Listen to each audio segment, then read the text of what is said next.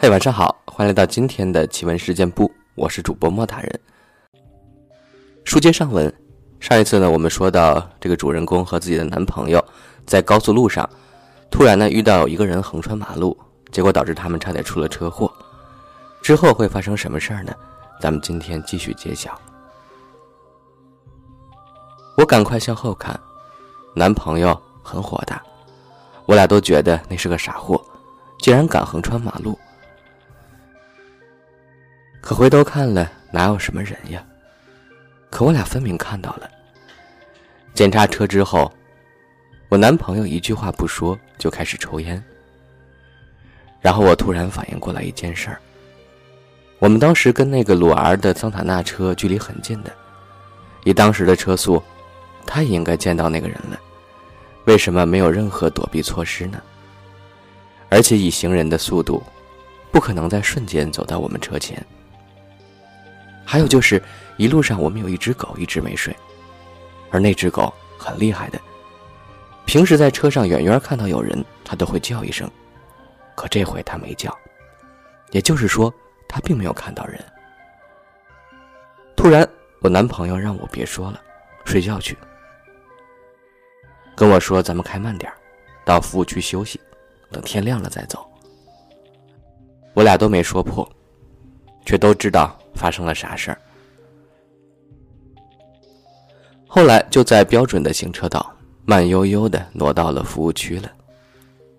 一进服务区，我就去遛狗，朋友去找那位鲁 R 的车主，碰巧那位车主刚买完烟，从便利店出来。然后我看他俩在一块说了好长时间的话。男朋友回来后问我第一句话就是：“你看那个人什么样？”我说他穿的卡其色、土黄色那种黄不拉几的外套，没有帽子那种，不是棉衣，不像是这个季节穿的那种厚外套，更像是秋装那种外套。个子一米七到一米八之间吧，深色裤子，男的，中年。他说咱们看到的是一个，但是急刹车后，我没有在倒车镜里看到他，而且。那个桑塔纳的车主说，他压根儿就没见到什么人，也没看到咱们急刹，一直看着咱们跟在他后面，直到快进服务区，咱们突然不见了。我听到这儿都快崩溃了，问他：“哎，你说咱们看到的那个是人吗？”他没说话，摇头。我当时都快哭了，因为我们当时急刹了。而且是停在距离服务区十几公里的地方。桑塔纳车主怎么能看到我们在后边呢？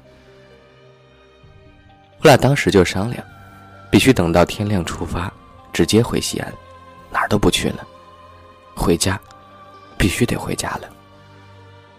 可关键是怎么回去？然后那个桑塔纳车主过来找我们，说去便利店问问有没有鞭炮，在车前放一挂鞭炮。或者，怎么弄块红布系在车上？后来我们跟一个货车司机那儿要了点炮，在前面点着了，熬到天亮，回西安。一路上我们提心吊胆，回家以后，他直接把行车记录仪拿走看了。一路上我要看好几次，他都没给我。他看完就给我爸打电话了。等我爸赶到我家，我们一块儿看的。视频里什么人都没有，只有我们急刹时的混乱。然后我爸就开始骂我，因为我那时候生病住院的。我那天其实是从医院里偷跑出来玩的。我爸说是因为我的身体不好，才碰到了那些脏东西的。现在两年过去了，不敢再走夜路，想起来真的后怕。如果那天出事的是白天，或者我们后边有车。又或者我男友反应慢点儿我们也就没机会把这件事说出来了。如果真出了事儿，调行车记录也就会定义为是行车刹车失灵之类的。再来分享一个小故事，作者 G.L。从那天起，他就一直在盯着我。我是个普通人，我的家乡没有诡异的传说。老一辈儿也没有特殊的经历，成长的过程也是不值一提。然而，一个普通人也会撞鬼。那是一个非常普通的晚上。下班后，我像往常一样回到了家，因为太累，就先去洗了个澡。洗完发现室友也回来了，他们一边吃饭一边闲聊。我跟他是大学同学，毕业后都留在了北京工作。他那天刚好过来找我玩。平时的我对灵异恐怖故事非常感兴趣，而他呢，则恰恰相反。可偏偏就是那天，他突然跟我聊起天涯上一个诡异的帖子。帖子内容我记不太清了，反正聊着聊着，我们就开始认真讨论起鬼到底存不存在这个话题。他相信鬼是真实存在的，而我则是一个彻头彻尾的无神论者。可能是这个话题有点瘆人。朋友吃完饭就缩到沙发里看综艺去了，我则来到洗手间里，打算把头发吹干了。那是一个我重复过成百上千次的动作。我站在洗手间的大镜子前，用吹风机开到最大档。镜子中的我不断翻动着湿漉漉的头发，耳边是持续吹来的热风，和难以忽视的机器噪音。突然，我本能的感觉到哪里有点不对。我明明一直站着没动，却感觉地面有一丝丝的震颤。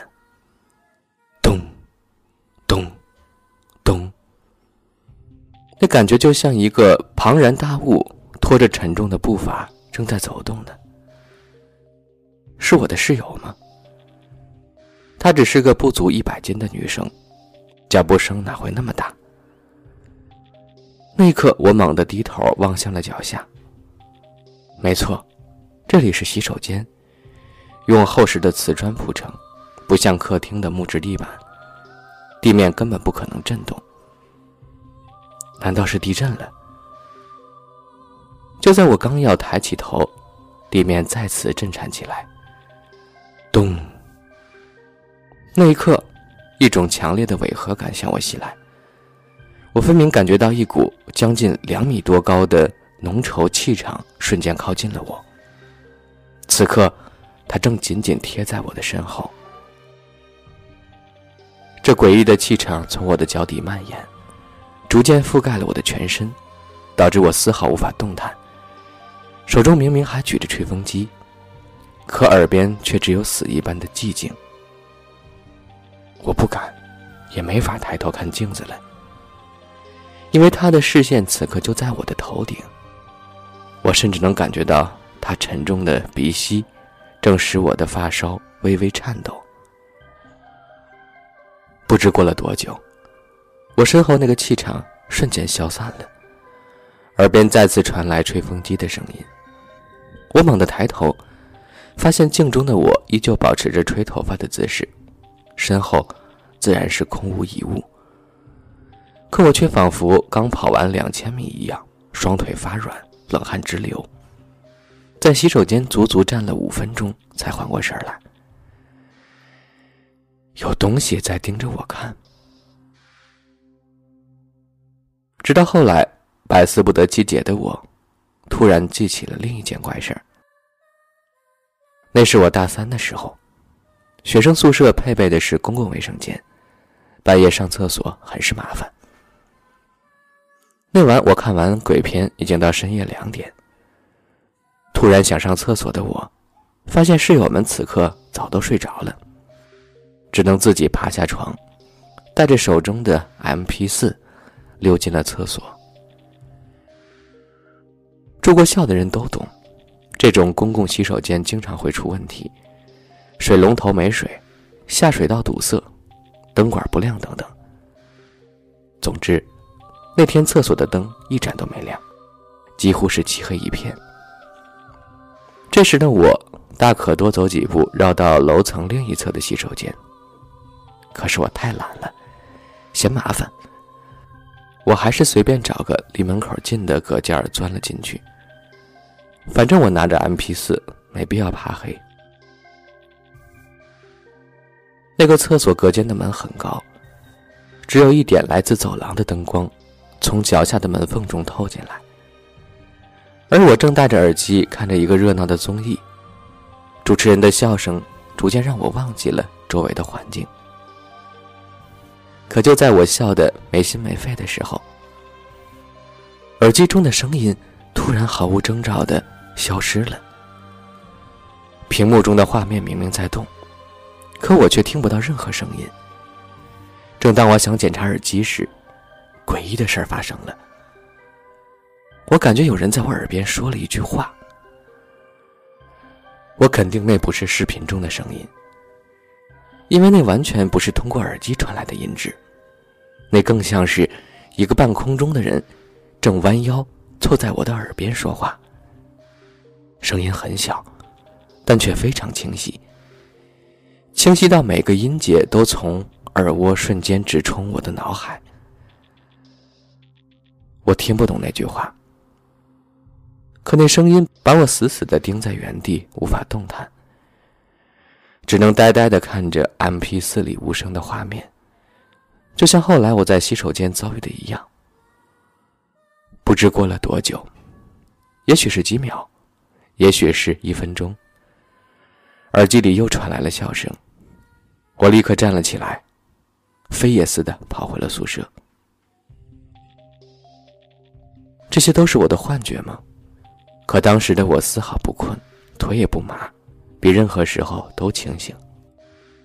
后来我把这两件事告诉了朋友，他连夜上网帮我订购了辟邪水晶，之后还问我：“经历了这些，你都不害怕的吗？